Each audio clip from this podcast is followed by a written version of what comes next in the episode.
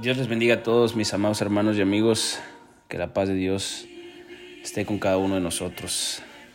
Seguimos nuevamente compartiendo estos pequeños devocionales con, con ustedes para que lo compartan, para que podamos entender también el propósito de Dios en nuestra vida y podamos edificarnos siempre. En el devocional pequeño estuvimos hablando acerca de la necesidad de predicar el Evangelio, ¿verdad? de cómo muchas almas están perdiendo, cómo mucha gente no ha escuchado del Evangelio. Y nosotros tenemos ese compromiso como iglesia, como pueblo de Dios, de comunicarle al mundo las buenas nuevas de salvación, el Evangelio de la salvación. Entonces, esta mañana o, tarde o noche, a la hora que usted va a escuchar este mensaje, me gustaría compartir con usted eh, pues tres, tres cosas que le pueden ayudar para poder predicar la palabra de nuestro Dios o el Evangelio. Eh, quiero empezar primero, y este es el punto número uno, es conocer el propósito de Dios. ¿Qué es lo que Dios quiere? ¿Qué es lo que Dios quiere y desea para la humanidad?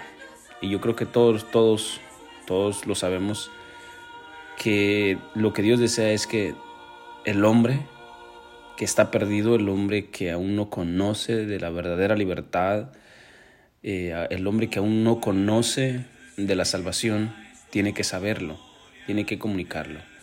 Nosotros encontramos en, la Biblia de, un hombre que le preguntó a otro que se le acercó y le dijo, ¿cómo voy a entender si no hay quien me lo explique?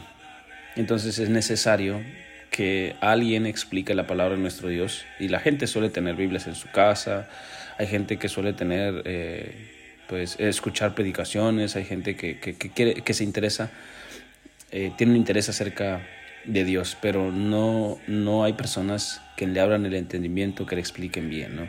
Entonces necesitamos nosotros entender que hay mucha necesidad de comunicar el Evangelio y el propósito de Dios es que nosotros seamos esos comunicadores, que nosotros seamos quienes llevemos el Evangelio. Pablo dice, eh, soy deudor a sabios y a no sabios, eh, a, a griegos y a gentiles. Entonces, Pablo miraba como una deuda el no predicar la palabra de nuestro Dios, el no predicar el Evangelio a la gente. Entonces nosotros tenemos una deuda con la gente porque nosotros tenemos ese, nosotros tenemos esa información que darle. Entonces es, es el propósito de Dios, ¿verdad? Entender el propósito de Dios es ese. Y, y Dios me ha llamado para cumplir su propósito. Entonces ese es el número uno. Número dos es identificar las barreras del por qué no hacerlo. Identificar esas barreras.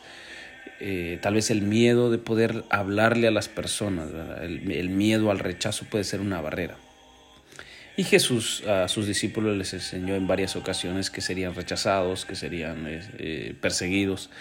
En este caso tal vez no nos persigan, pero tal vez sí nos rechacen, ¿no? Tal vez el, tienes algún amigo y tienes miedo de hablarle, como contamos en la historia pasada.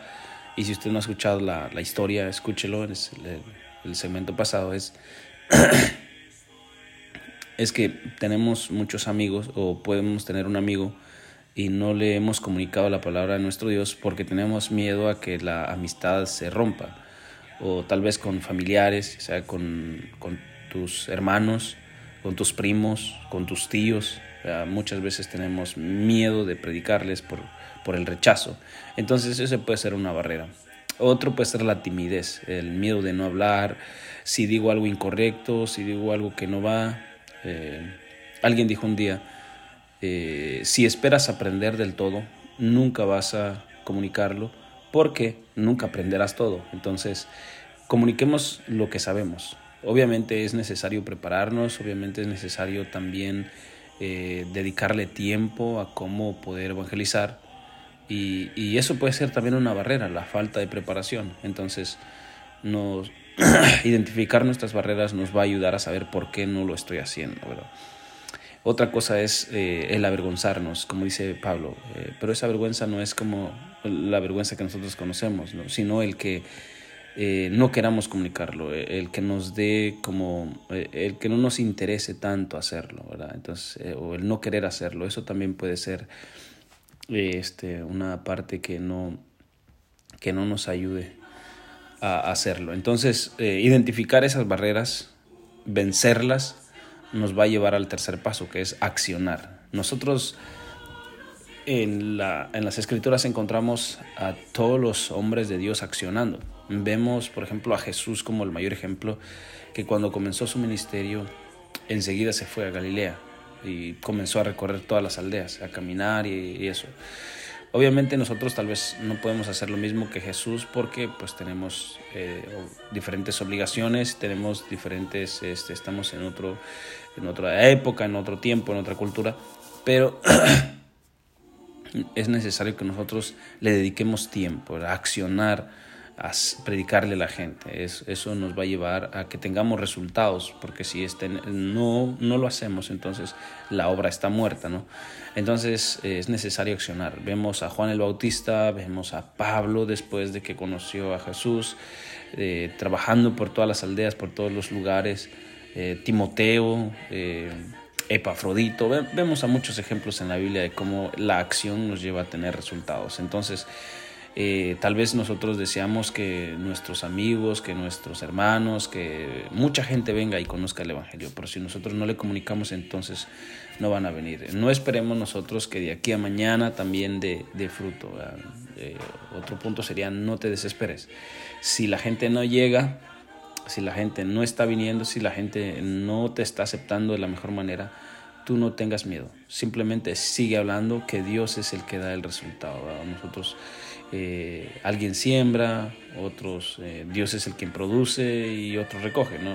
Y en este caso Jesús es el que recoge los frutos.